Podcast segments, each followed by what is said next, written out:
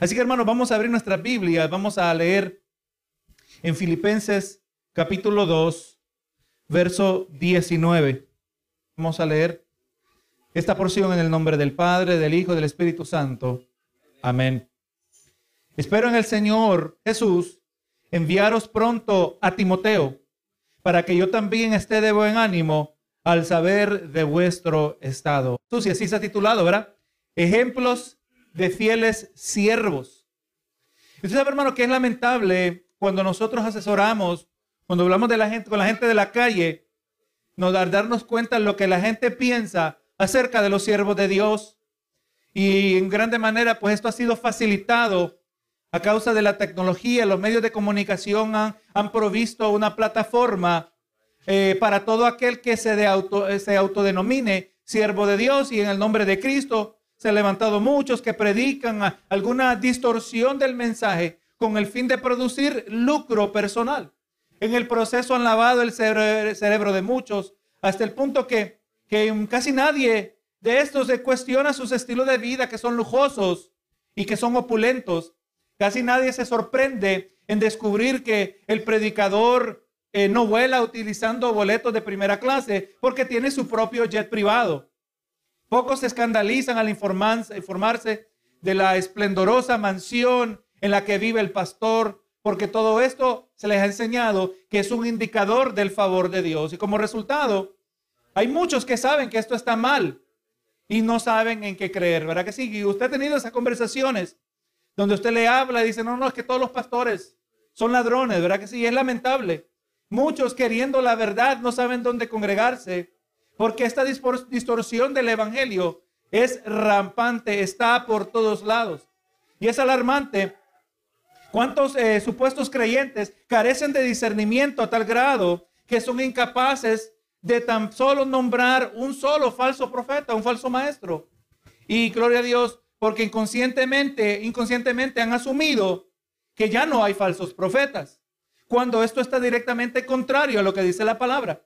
Al comienzo del servicio leímos, ver esta porción de segunda de Pedro 2, verso 1 nos dice, pero hubo también falsos profetas entre el pueblo, como habrá entre vosotros falsos maestros que introducirán encubiertamente herejías destructoras y aún negarán al Señor que los rescató, atrayendo sobre sí mismo destrucción repentina. Así que le está diciendo a la audiencia en el tiempo de Pedro que así como en el antiguo Israel hubieron falsos profetas, Así también en los tiempos de ellos habrían falsos maestros y también, por ende, en nuestros tiempos todavía se encuentran. El maligno sigue trabajando, ¿verdad? Sigue usando las mismas tácticas que le han sido efectivas por tanto tiempo.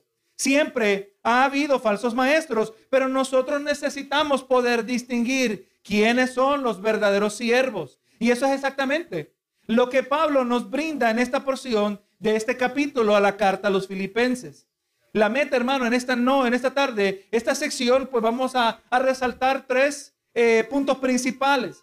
Número uno, vamos a mirar que un fiel siervo del Señor, aunque sea fiel siervo, por fuerte o maduro que sea en el Señor, sigue siendo humano. Gloria a Jesús. Y nunca está de más alentarlo. Segundo, vamos a mirar que hace falta siervos fieles que no buscan lo suyo, pero buscan honrar al Señor.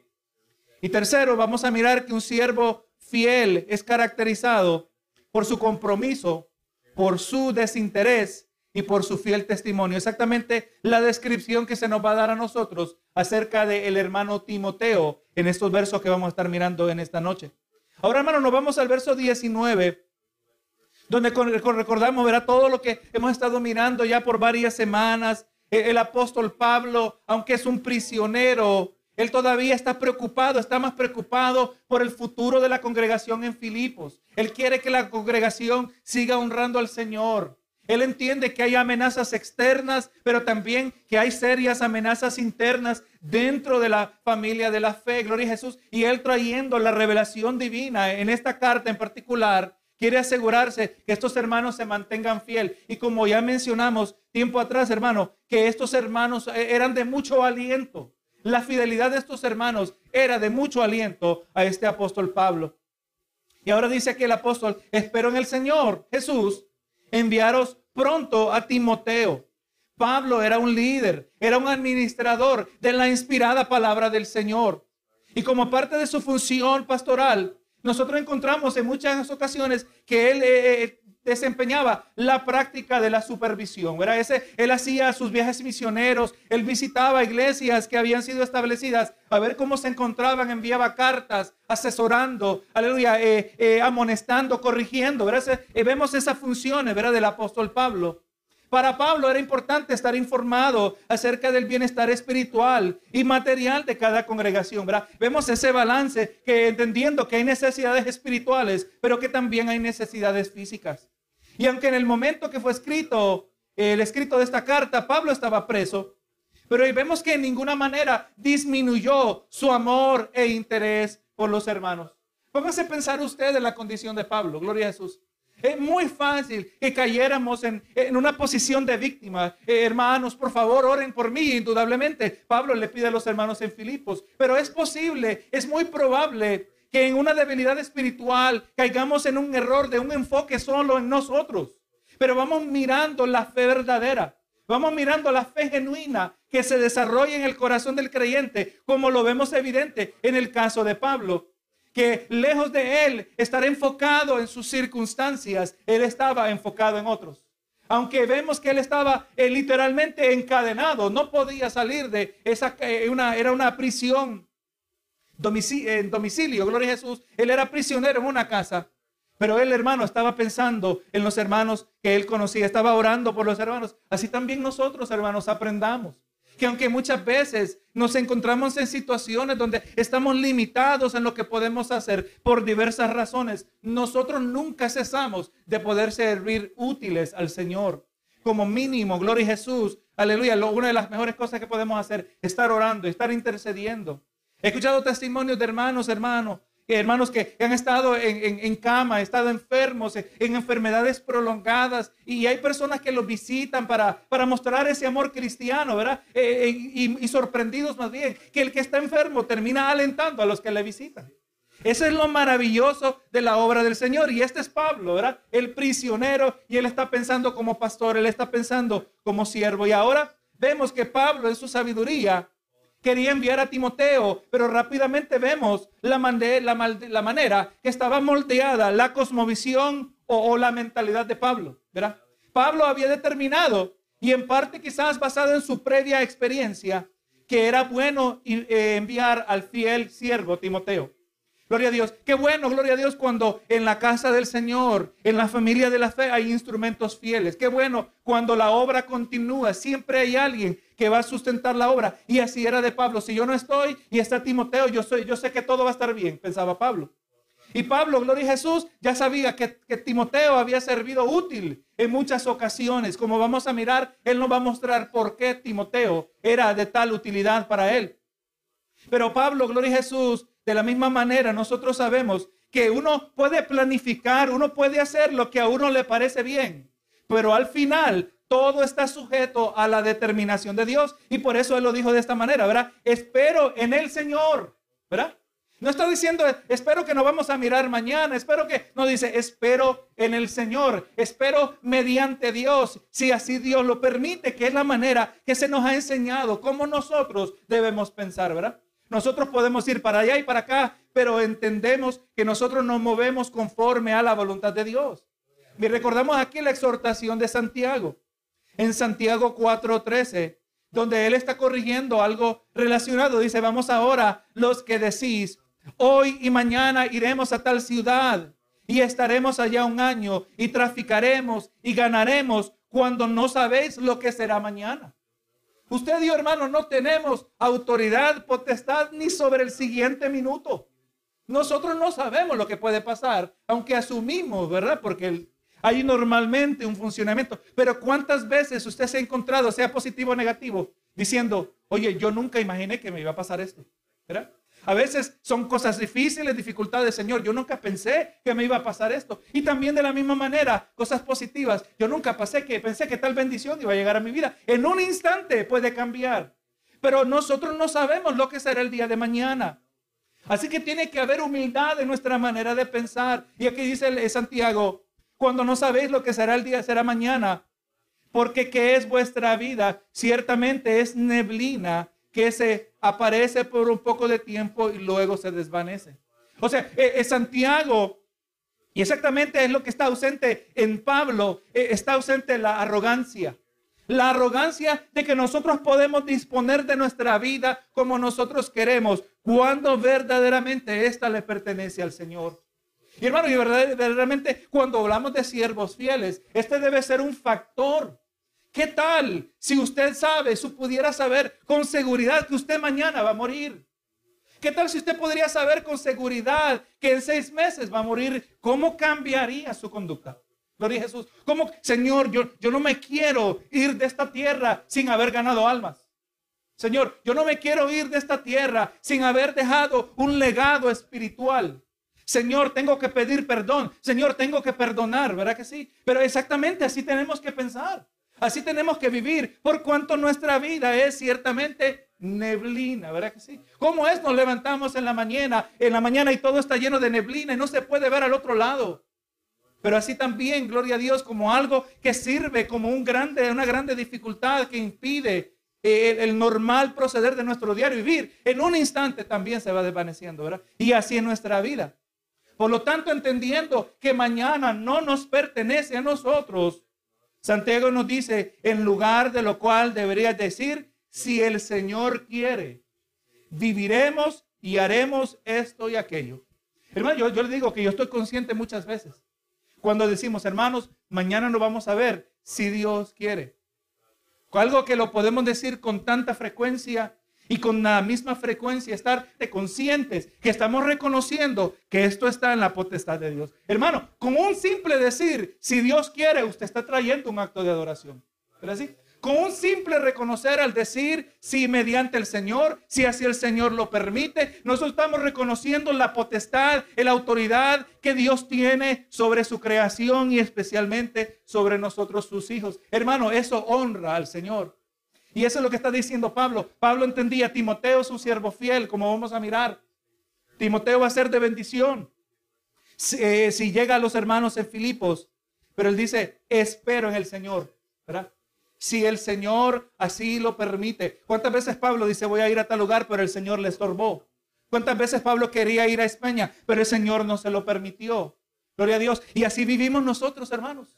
El Señor nos dirige. Nosotros no vivimos nuestras vidas a nuestra manera. Y eso es lo que también, aunque eh, no es el punto original, pero eso algo caracteriza a un siervo fiel. Que nosotros entendemos y no hacemos nada que Dios no quiere. El proverbista muchos miles de años atrás dijo en Proverbio 20:24, de Jehová son los pasos del hombre.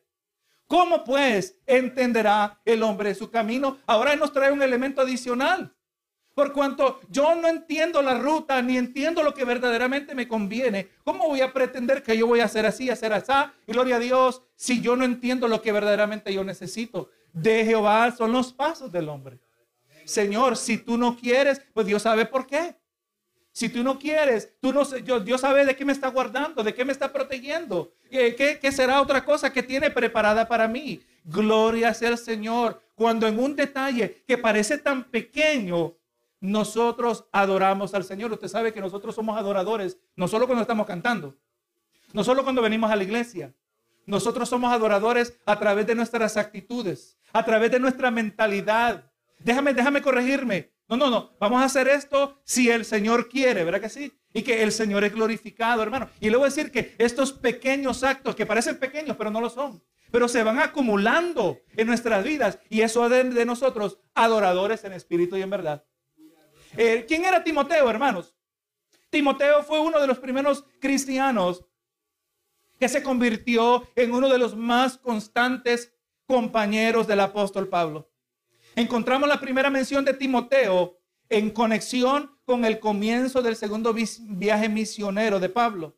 Y habiéndolo conocido anteriormente, este joven cristiano había causado una buena impresión sobre el apóstol porque poseía buena reputación en las ciudades de Listra e Iconio. Eso lo encontramos en Hechos 16.2, donde hablando de Timoteo dice, y daban buen testimonio de él los hermanos que estaban en Listra e Iconio. Así que vamos mirando, hermanos, ya, aunque me adelanto un poco, pero una característica de un fiel siervo del Señor es que es de buen testimonio. Y la palabra lo describe de muchas maneras, que debemos ser eh, irreprensibles, ¿verdad que sí? Eh, que debemos ser intachables. Alguien que es irreprensible es alguien que nadie le necesita reprender, que nadie le necesita corregir, no porque es perfecto, sino porque se corrige a sí mismo. Eso es lo que muestra la madurez de un cristiano, ¿verdad? Si yo he fallado a alguien, si he dicho algo indebido, si he hecho algo indebido, aleluya, y, el Espíritu me redarguye, yo mismo me corrijo. Yo mismo voy a corregir el daño que hice. Y cuando yo vivo de esa manera, nadie me puede sacar en cara nada porque nada le debo a nadie. Porque todo lo que yo hago mal, yo lo corrijo. Y me humillo con la humildad que es característica de un siervo de Dios, ¿verdad que sí? Y, eso me deja a mí irreprensible. Eso me deja a mí como Timoteo, ¿verdad? Que la gente no tenía nada que decir, sino buenas cosas acerca de él. Y vemos aquí que Pablo pues nos brinda un específico e importante detalle acerca de este siervo en el siguiente verso que lo vamos a mirar. Pero entonces Pablo dice, ¿verdad? Eh, espero en el Señor Jesús enviaros a Timoteo para que yo también esté de buen ánimo al saber de vuestro estado. Aquí vemos el propósito, un propósito principal. Un fiel siervo de Dios, uno que indudablemente, pero Jesús eh, necesita eh, es uno que también, aunque indudablemente necesita de recursos terrenales para su propio sustento, lo material, lo terrenal, no es lo que lo alienta para seguir adelante. Es lo que vamos mirando en Pablo. Pablo no se alentaba porque él iba a sacar provecho de los hermanos. Lo que a él lo alentaba y a lo que alienta a un siervo en el día de hoy son sus hermanos en Cristo el saber de su prosperidad espiritual, sus victorias, conocer su fruto, ver su madurez, eh, reescuchar sus palabras de aliento. El pastor es alentado por el rebaño porque ama al rebaño. Gloria a Jesús. Y cuando leemos acerca de la manera de pensar de este siervo llamado Pablo, es fácil olvidar eh, que esto, lo que, que lo que él piensa y siente, lo está experimentando mientras es prisionero. Es fácil, ¿verdad? sin recordar el contexto, se nos olvida, pensamos que Él está quizás en un lugar de meditación. Él está en un lugar buscando el rostro del Señor, eh, quizás entre las congregaciones. No, no, hermano, Él es prisionero. Y Él está diciendo, y le está diciendo a los hermanos, yo quiero saber de ustedes. Quiero saber cómo les ha ido, porque eso a mí me trae, me produce buen ánimo. Y es importante, hermano, que llevemos esto en mente. Gloria a Jesús, que si el apóstol Pablo, por fuerte, por maduro que es, por guiado por el Espíritu que es, el apóstol Pablo demostró que él estaba conectado con los hermanos. El pastor necesita las ovejas, así como las ovejas necesitan al pastor. Amén. El pastor, el líder, el apóstol, no era un super cristiano, sino que era un miembro del cuerpo de Cristo. Y eso es algo que recordar, hermano, por donde Dios nos lleve que el pastor es tanto miembro del cuerpo de Cristo como usted y yo somos miembros del cuerpo de Cristo. Gloria Jesús. No tiene un papel, eh, eh, una importancia mayor. Tiene las mismas necesidades que todo miembro del, miembro del cuerpo del Señor. Y entonces el apóstol dice, le voy a mandar a Timoteo, porque me va a ser de bendición saber cómo se encuentran ustedes. Asumiendo que, que iba salir bien, gloria a Dios. Ahora, hermanos, somos nosotros capaces de pensar en la obra de Dios, a pensar de nuestras situaciones personales. A Jesús. Tenemos que aprender a madurar porque hay momentos que nuestro crecimiento es retenido cuando en nuestro mundo son los problemas y problemas tenemos. Y no nos debe sorprender. Jesús lo dijo. Él no nos trajo un cuento de hadas diciéndonos que todo va a marchar bien. Nos dijo, en el mundo tendréis aflicciones en el mundo. Así, en otras pasiones de la palabra nos dice que no nos sorprendamos cuando nos encontramos en diversas pruebas. Como si que cosa rara nos aconteciese. Eso es de esperar cuando nosotros somos luz viviendo en un mundo de tinieblas. Cuando tenemos el mundo que nos opone, cuando tenemos el diablo que nos opone, cuando tenemos la carne que nos opone y los hijos del diablo que nos oponen. ¿Qué vamos a esperar, hermano? Va a haber choques. Exactamente lo que miramos en el libro de los Hechos, ¿verdad? La persecución que estaba detrás de la iglesia, que ha sido parte de la historia de la iglesia por tanto tiempo. Pero hermanos, nosotros tenemos que aprender a madurar y que el Señor nos ayude, porque tenemos que en ocasiones poner en, pausa, poner en stand-by eh, aquello que nos está pasando, Porque es que la obra del Señor tiene que continuar. Y le voy a decir que muchas maneras, hermano, lo que usted puede esperar de mí como pastor, como siervo de Dios, es exactamente lo que se debe esperar de todo hermano. Amén. Se espera que un siervo del Señor sea de buen testimonio. El pastor no tiene buen testimonio, no, pues no debe ser pastor. El hermano también tiene que tener buen testimonio. Todo lo que se, eh, se espera en un pastor se espera en cualquier miembro del cuerpo de Cristo. Y vemos, hermano, que así también, aleluya, que usted entiende que yo no puedo ser un creyente debilucho, que cuando me desanimo no tengo ganas de predicar. Lo termino desanimando a ustedes. ¿Pero que sí? No, no, se entiende que hay una fortaleza espiritual que Dios le brinda al pastor, pero que también le brinda a todo creyente. Lo que usted espera de mí, en otras palabras, lo que usted espera de mí, yo lo espero de usted. Para la gloria del Señor.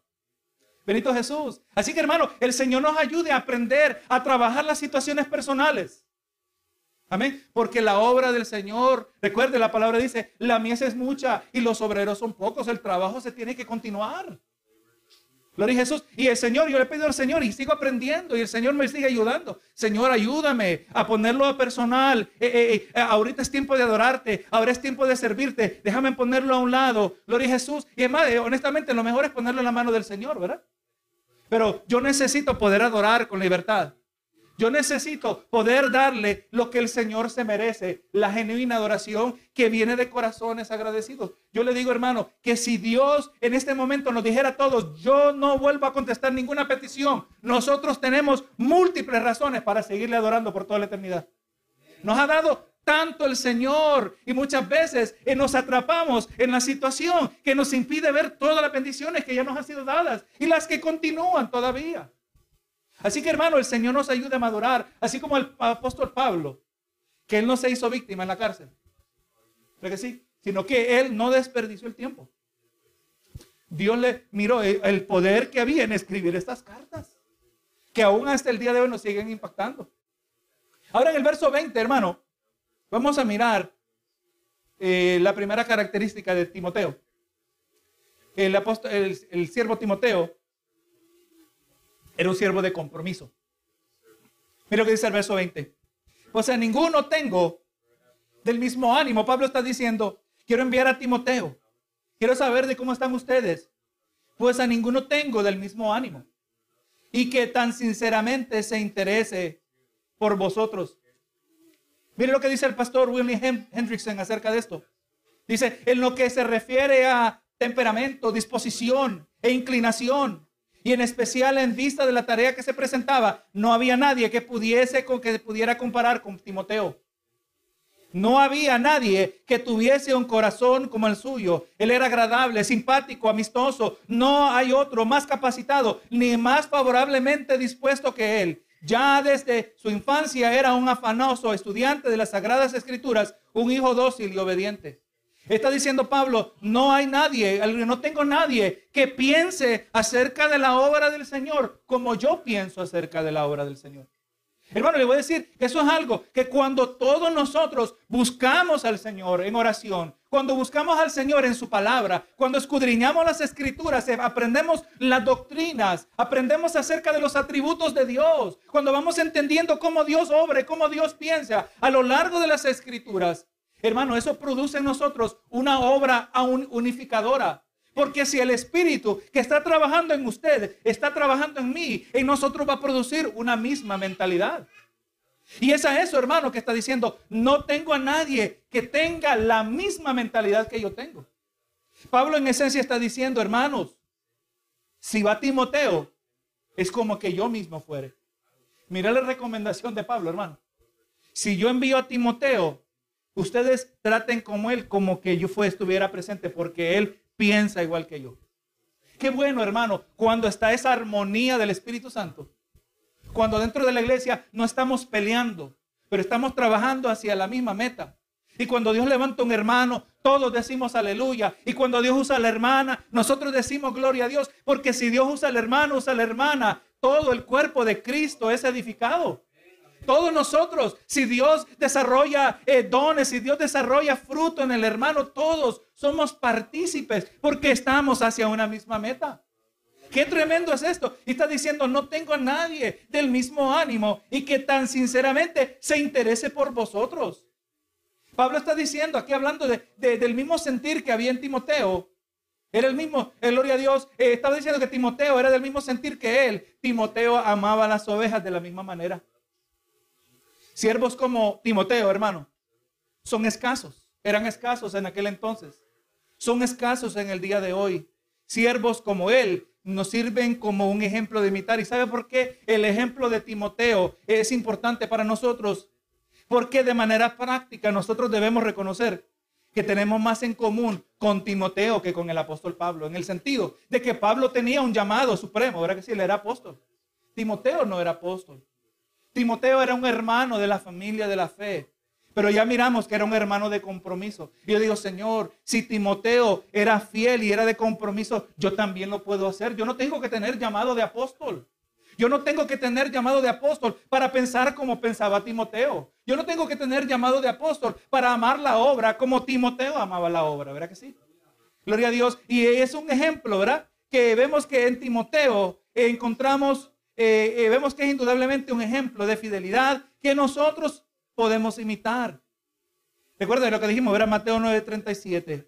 Entonces dijo a sus discípulos, a la verdad, la mies es mucha y los obreros son pocos. Que el Señor levante Timoteos en su obra, hermanos. Siervos fieles, siervos de compromiso. Y ahora Pablo nos dice todavía adicionalmente por qué Timoteo era tan favorecido para esta tarea. Cuando Pablo dice que Timoteo estaba interesado en ellos, Pablo estaba diciendo que en Timoteo había un profundo sentir por los hermanos en Filipos. Que Timoteo, Timoteo llevaba una carga por el bienestar de los hermanos. Y le voy a decir que cuando, cuando miro esto, hermano, esto me recuerda aún de la misma manera que yo entré al ministerio. A mí no me vino nadie diciendo, tú tienes llamado de pastor. A mí nadie me vino diciendo, Dios me ha dicho que tú vas a entrar al ministerio. Eso no funcionó. De la manera que obró en mí era algo que yo no lo podía negar. Y exactamente era, yo tenía una carga por los hermanos. Sentía un deseo de poder ser de bendición, hermano. Hermano, recuerde lo que ya dijimos. Dios pone el querer como el hacer. Y esa carga que Dios puso a mí era el llamado pastoral. Pero en usted, aleluya, se desempeña el mismo sentir, pero en otra diferente función. Pero todo para la obra del Señor. Debemos sentir una carga, hermano, por la familia de la fe. Por el bienestar, que esta obra salga adelante. Y por eso usted no va a necesitar que el pastor le diga, hermano, manténgase orando por los hermanos. No, porque es que todos trabajamos en equipo. Porque todos nosotros somos guiados por el mismo espíritu. Porque en todos nosotros está desarrollando el mismo querer como el hacer. El Señor está que queremos que esta obra siga hacia adelante y que la luz de Cristo resplandezca en esta comunidad que está envuelta en tinieblas. Pablo nos habla de Timoteo, ya miramos que era un hombre que tenía el mismo interés, era un hombre de compromiso. Ahora vemos también, gloria a Jesús, el verso 21 nos deja saber que Timoteo tenía compromiso, pero en el 21 eh, Timoteo era un hombre desinteresado. Verso 21 dice, porque todos buscan lo suyo propio, no lo que es de Cristo Jesús. Aquí está el contraste, ¿verdad? Timoteo es interesado, él está interesado, él tiene ese interés igual que yo en ustedes. Y por eso es el candidato ideal. Porque todos los otros no buscan lo suyo propio. Todos los otros son interesados en sí mismos. Timoteo era un desinteresado. Pablo había tratado con siervos que resultaron ser lo opuesto a Timoteo. Y esto es probablemente un, eh, sirve un ejemplo de aquellos que Pablo tenía en mente. Mire lo que dice en 2 Timoteo 4:10. Aquí hablando, hermano, de uno que Pablo ah, le había llamado en una ocasión un consiervo. Gloria a Jesús. Le había llamado consiervo hablando de Demas. Ahora ese de Timoteo le dice, eh, está diciendo a Timoteo, pues Demas me ha abandonado, habiendo amado este mundo presente y se ha ido a Tesalónica. Eso le ocurrió a Pablo, hermano. Yo digo, Señor, si esto le ocurrió, si a Jesús se le fueron, si a Pablo se le fueron, ¿cómo me voy a indignar cuando alguien se va porque no esté de acuerdo con lo que dice la palabra del Señor? Pablo experimentó el abandono y quizás, individuos como Demas es lo que él estaba pensando. En 2 Timoteo, el mismo capítulo, verso 16, dice, en mi primera defensa nadie estuvo a mi lado, sino que todos me abandonaron, que no se les, que no se les tenga en cuenta, o sea, tenga Dios de ellos misericordia. Está diciendo, era, eh, son pocos los siervos desinteresados. Los siervos desinteresados son una minoría. La mayoría, hermano, en el día de hoy, y le dejo esto que usted determine si está de acuerdo, pero es probable que la mayoría buscan sacar provecho. No buscan cómo glorificar al Señor. Gloria a Jesús. Se aprovechan del rebaño y como resultado su mensaje no es cristocéntrico. Póngase a pensar, hermano, cuando hay iglesias que hay falsa doctrina, cuando hay iglesias que hay una distorsión del evangelio, ¿qué motivación tienen esos supuestos líderes espirituales? Si no tienen el deseo, gloria a Dios, de, de, de, que las almas sean impactadas, que sean transformadas, si es, no es ese su deseo, su deseo es de sacar lucro de parte de ellos. Gloria a Jesús. Su mensaje, hermanos, se aprovecha. Su mensaje no es cristocéntrico. Y puedo decirles, hermanos, que cuando la predicación, aleluya, deja de ser cristocéntrica, el evangelio en su mejor caso está diluido. El evangelio no tiene poder. Vemos gente frustrada. Vemos gente, hermano, todavía envuelta en el pecado. Gente que no experimenta la santificación. Cuando el evangelio es trastornado. Hermano, estos líderes ya vendieron el mensaje. Necesitamos siervos como era Timoteo, que era, estaba comprometido a la obra del Señor, que era desinteresado, uno que no está interesado en el, en el, en el sacarle el provecho al pueblo, el, el provecho material. Es uno que no va a vender el mensaje, es uno que va a hablar la verdad y ese era Timoteo. Mire lo que dijo Jesús en Juan 10, 11. Dice, yo soy el buen pastor. El buen pastor su vida da por las ovejas. Mas el asalariado, y que no es el pastor, de quien no son propias las ovejas, ve venir al lobo y deja las ovejas y huye. Y el lobo arrebata las ovejas y las dispersa. Así el asalariado huye porque es asalariado porque no y no le importan las ovejas. Pablo, eh, Timoteo no era un asalariado, ¿verdad que sí?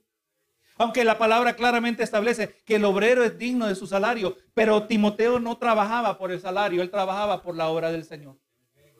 Aleluya. Y eso es lo que hacemos en el día de hoy, hermanos.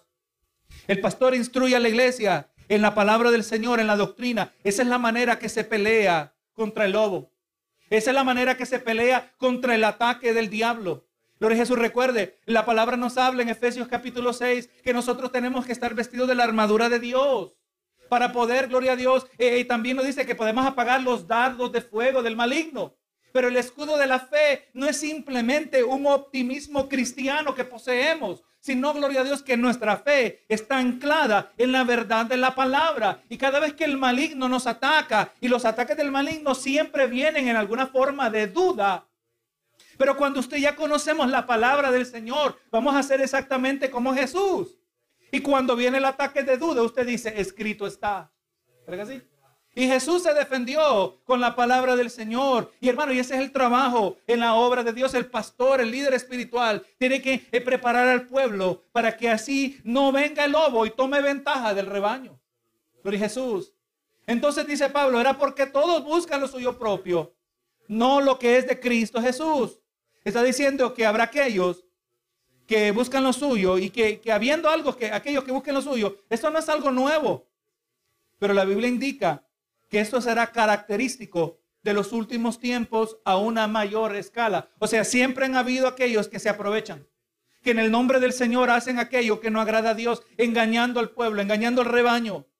Y eso siempre ha sido cierto. Lo era en el Antiguo Testamento, lo era en el tiempo de Pablo, en el tiempo de Jesús, y lo es en el día de hoy, pero nos deja saber el Señor que en los últimos tiempos será a una mayor escala. Segunda de Timoteo capítulo 3, verso 1 dice, también debes saber esto, que en los postreros días vendrán tiempos peligrosos si lo dejáramos allí, podríamos empezar toda clase de teorías de qué clase de peligros. Eh, quizás uno en ignorancia dice el calentamiento global o guerras civiles y cosas por el estilo, pero no está hablando ni remotamente de eso.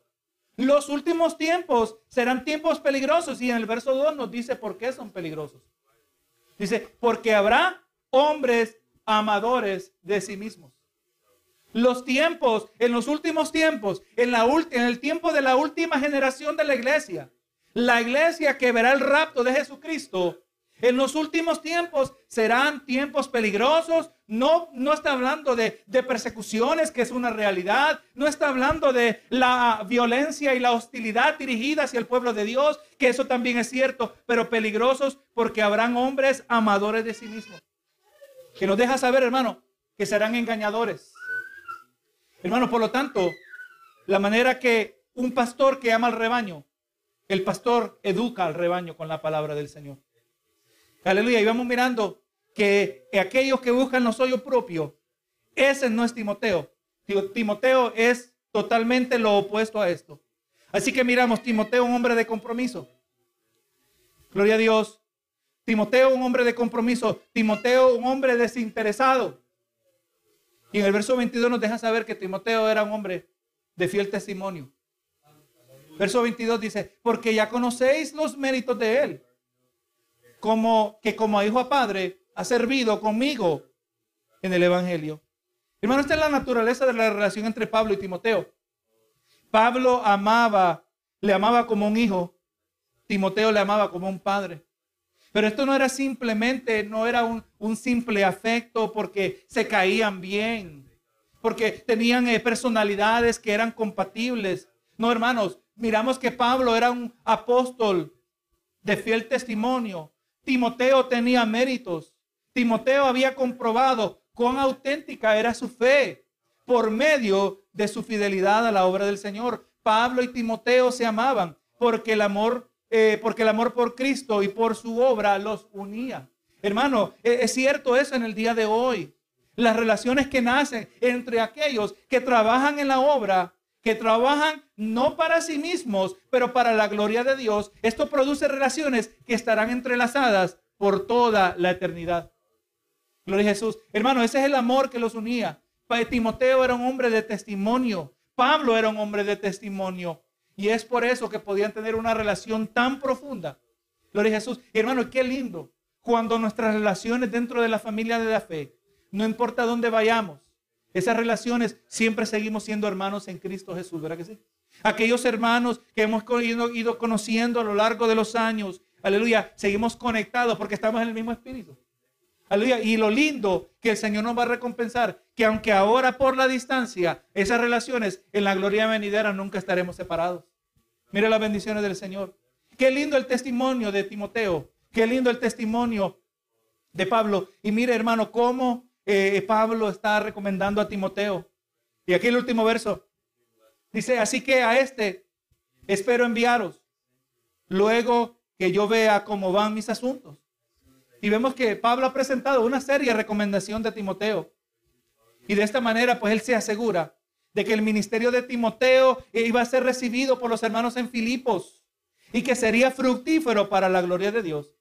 Qué privilegio cuando nuestra fidelidad como siervos es reconocida. Somos privilegiados de tener un testimonio que agrada al Señor. Recuerda, hermano, esa es la meta nuestra. Que nuestra vida santa, nuestro testimonio sea irreprensible. Que nuestro testimonio sea intachable. Que seamos como Timoteo. Que haya en nosotros compromiso que hay en nosotros desinterés. Y qué lindo, hermano. Yo, yo puedo mirar mi, mi, carrera como creyente y he conocido tantos creyentes desinteresados en la obra del Señor. En el día de hoy, hermano, eh, eh, usted ve las cuatro paredes, usted ve eh, lo que Dios ha provisto en este lugar, hermano. Han habido siervos que aman la obra del Señor. Y no estoy hablando exclusivamente de los pastores. Estoy hablando, hermano, de los hermanos que llenan las bancas en la iglesia. Siempre han habido y gloria sea al Señor, hermano. Y en el día de hoy se nos da el privilegio a nosotros de también tener ese testimonio que agrada al Señor. La obra del Señor sigue adelante. Y así, hermano, en el día de hoy hemos aprendido algo acerca de Timoteo. Algo acerca de aquellos supuestos siervos interesados en sí mismos. Y aunque en el día de hoy estos interesados son muchos y probablemente una mayoría, siempre habrá siervos fieles como Timoteo. Y por medio de este joven predicador hemos recibido un ejemplo, el cual nosotros podemos eh, usar para evaluar a aquellos que ministran en la obra de Dios. Timoteo fue ejemplar por su compromiso a la obra de Dios. Él genuinamente llevaba una carga por el rebaño del Señor. Y esta carga por el rebaño jamás, eh, aleluya, hubiera encajado con un corazón egoísta encontramos que Timoteo era desinteresado. no buscó lo suyo propio, pero lo de Cristo Jesús. Timoteo también nos inspira en el día de hoy por medio del testimonio, el cual era conocido por los hermanos, y que esto nos motive a nosotros, que a causa de nuestro amor a Dios, seamos fieles en nuestro servicio a Dios, mostrándolo, gloria a Dios, sirviendo a otros. Nuestra fidelidad al Señor se muestra sirviendo a otros en la viña del Señor. ¿verdad? Aleluya. Así que hermano, damos gracias por Timoteo, damos gracias por Pablo. La semana que viene, si el Señor permite, si el Señor quiere, vamos a seguir mirando un segundo ejemplo de un siervo fiel. Vamos a estar mirando al hermano Epafrodito y qué es lo que la palabra nos dice acerca de este siervo del Señor.